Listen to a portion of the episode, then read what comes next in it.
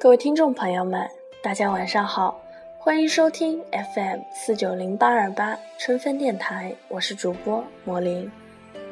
几个月前的晚上，我和 F 一起在外面吃饭，忘了是为了庆祝什么事情，喝的都有点醉醺醺的。我们打车回家，一起从车里走出来，在小区里走了一段路。夏天还没有来，但是天已经有点热了。这是一个巨型小区，有朋友第一次来做客的话，我都会约他们在轻轨站见面，然后陪他们走回来，否则很容易便会在这儿迷路。走在路上，常常有出租车司机从车里探出脑袋来问出口往哪里走，还有新上任的外卖小弟气急败坏地在楼宇之间穿行。小区分为好几期，一期最旧，住着大多的是本地人。F 的父母也住在那里，而到了我们租住的四期，则变得鱼龙混杂。我们的隔壁是一间群租房，是在其他楼层见过的对面饭馆的职工宿舍。夏天的夜晚，女孩们裸着上身坐在双层床下打牌，半夜还在电梯里见过异装癖三兄弟。喷着香水，戴着假发，踩着高跟鞋。不过我从来没有担心过安全的问题，哪怕是偶尔凌晨回家，都觉得没有问题。大概是因为楼底下全是店家超市，便想起在朋友圈里，姑娘说有一个男孩从外地开车来找她，她想要躲开他，又不好意思直说，便寻求大家帮助。有朋友回复说让他去全家呀，全家就是你家。突然间想起这么个笑话似的事情，我和 F 正并肩走在全家超市，我们进去买了一桶农夫山泉，一个打火机和一罐口香糖，要蓝莓味还是西柚味？我们站在货架前讨论了一番，真是太奇怪了，我们竟然住在了一起。F 看了我一眼说：“是啊，完全没想到有一天竟然会和你一起回家，而且是在三十岁的时候。”哦，事实上都已经不止三十岁了，只不过过了三十岁以后，便一直觉得自己是三十岁，也蛮奇怪的。后来再想想，我和 F 认识有二十一年了，不由得又吓了一跳。告诉朋友们的时候，大家都觉得不可思议。天哪，这应该是二十多岁的时候才做的事情才对。到了三十岁，再和自己最好的朋友住在一起。你们嫌自己的人生漏洞还不够大吗？告诉父母的时候，他们的反应也很消极。你这么做，大概暂时都不会再找得到新的男朋友了。你现在的当务之急应该是恋爱啊！这样逃避现实不能解决办法。其实我们也没有什么需要逃避的现实。刚刚决定要住在一起的时候，彼此的确都遇见了一些事情。虽然说在当下有些伤心。但放在漫漫人生当中看，也实在算算不上什么了不起的事情，只不过是生活状态突然遭遇了变故，打破了旧的秩序，因此有些措手不及罢了。之前我们也有过同居的经验，但都是和男友，亲密关系下的同居和两个朋友住在一起，毕竟是有些大不同的。尽管我们从小认识，与彼此父母的关系都很好，节假日也会去对方家里吃饭，甚至彼此的父母都见过我们的前男友，但是真要住在一起，我们却变得非常犹豫，认真的讨论过很多次。没什么可担心的，我们都那么了解对方。没错，我们也不是什么计较的人。如果感觉有什么不舒服，就立刻说出来，也可以带男朋友来家里过夜。不是男朋友的话，就不要带回来了。哪怕再谈恋爱，也不会再同居了。与房东签一年或者两年的合同都没有问题。嗯，基本就是这样。我们也算彼此鼓着劲搬到了一起。房间在二十二楼，朝西南，有大的空荡荡的客厅，厨房和卫生间非常宽敞，电器都是新的，家具也是从房东从宜家买的。北面挨着铁轨，从客厅里可以听到火车的声音，在卧室里则听不到。是我租过的所有房子里最好的了，因为觉得太大了，在客厅里养条狗都可以。这儿挨着轻轨站，，F 上班非常方便。如果两个人平摊房租下来的话，算下来真没什么钱。我们从小是从苏州河流域长大的，因为小学五年级便认识了，之后的初中和高中都是在苏州河旁边的那个中学里一起念的。同学们的家也都在那附近，现在的小区都是依着河建造的。从有些房子的窗口可以直接看到端午时苏州河上的龙舟大赛。对这片区域过分熟悉了，因此找房子的过程非常简单，只不过是看了两天的房而已，就做了决定。这儿离市区并不远，天气好的时候走上四十分钟便也走到了淮海路，瑜伽教室在那里附近，就当是练习前的暖身训练好了。要是开车的话，出门右转就上了南北高架，左转则是内环。当时我最喜欢的路线还是半夜沿着苏州河开回来，虽然会绕一点点路，但是全程没有红绿灯，也几乎没有其他车辆，一路通畅无阻的乱开。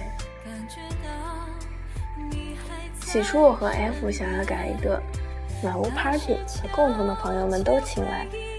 后来扳指算算，共同的朋友实在是很多，家里却只有四张椅子，就因为这个问题而迟迟拖着没有行动。而且搬完家以后，两个人突然都变得很忙。F 每天早晨七点多起床，坐一小时十分的地铁去上班，中间还要转一趟车。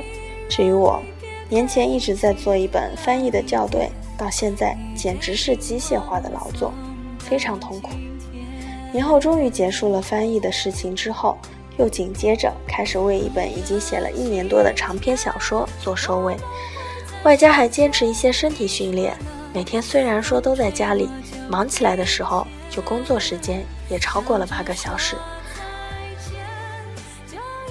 虽然说我们住在了一起，但是并没有像电视剧或者电影里描述的那样，每天在一起做很多事情。事实上，就连一起吃饭的次数都少得可怜。平时多数都是我做饭，吃的都是些非常随便的东西，大多数时候是做一个汤，炒一个或者两个蔬菜，有时候懒散起来炒一碗年糕就好了。我们不是会被生活所累的人，但也不至于凑合。在家吃饭的话，虽然简单，但也吃得认认真真。有时候一边吃一边感慨，我们实在太健康了。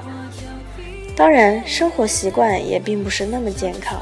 那会儿还是夏末，晚饭以后，我们最喜欢做的事情就是打开窗，一起站在窗边抽一根烟。窗户对着花园，花园里每晚都用高音喇叭播放着广场舞的音乐。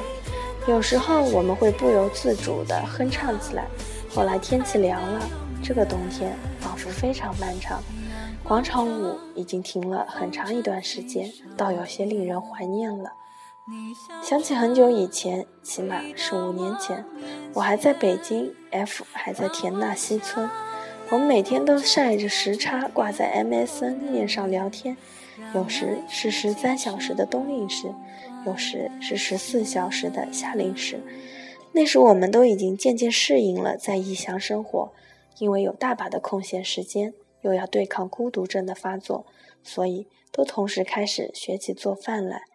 那还是博客年代，我们建了一个博客，叫“假开心”，用来记录我们的各食材。起个这样的名字，却真的是在认真的记录做菜的事情。这个嘛，基本上就是我们两个人之间的感情的交流方式。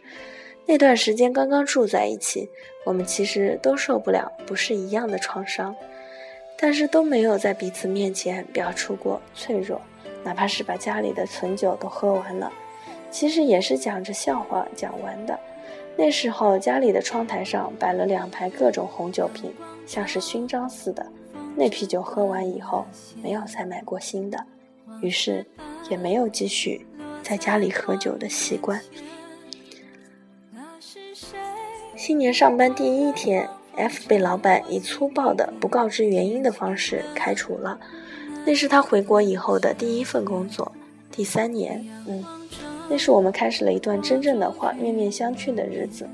我们每天从睁开眼睛起就被困在这间大屋子里，因为是两个人，于是不得不认真的对待三餐。我们在各自房间里，等到饭点时候，便出现在厨房，交谈两句，一起做菜。现在的小区，其实我很多年前也住过，距现在足足有十年了吧。那会儿，我和当时的男朋友决定从浦东搬到浦西，房子是我选的，房租是两千三，对当时的我们来说，已经是一笔巨款。那间房子挨着苏州河。我们在那住了两年，但就是这样一间房子，已经要被涨到五千五百块左右了。嗯，现在想来，那是我最后一次和其他人一起搬家。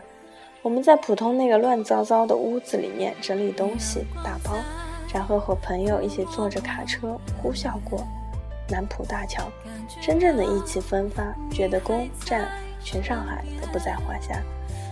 当时这个小区才造到第三期，也就是说，我们现在租住的这个地方还是一片大空地，绿色植物都是刚刚移植过来的，病殃殃的小树苗，物业也是各种不完整，因此男友咒骂说真是一个恶魔城。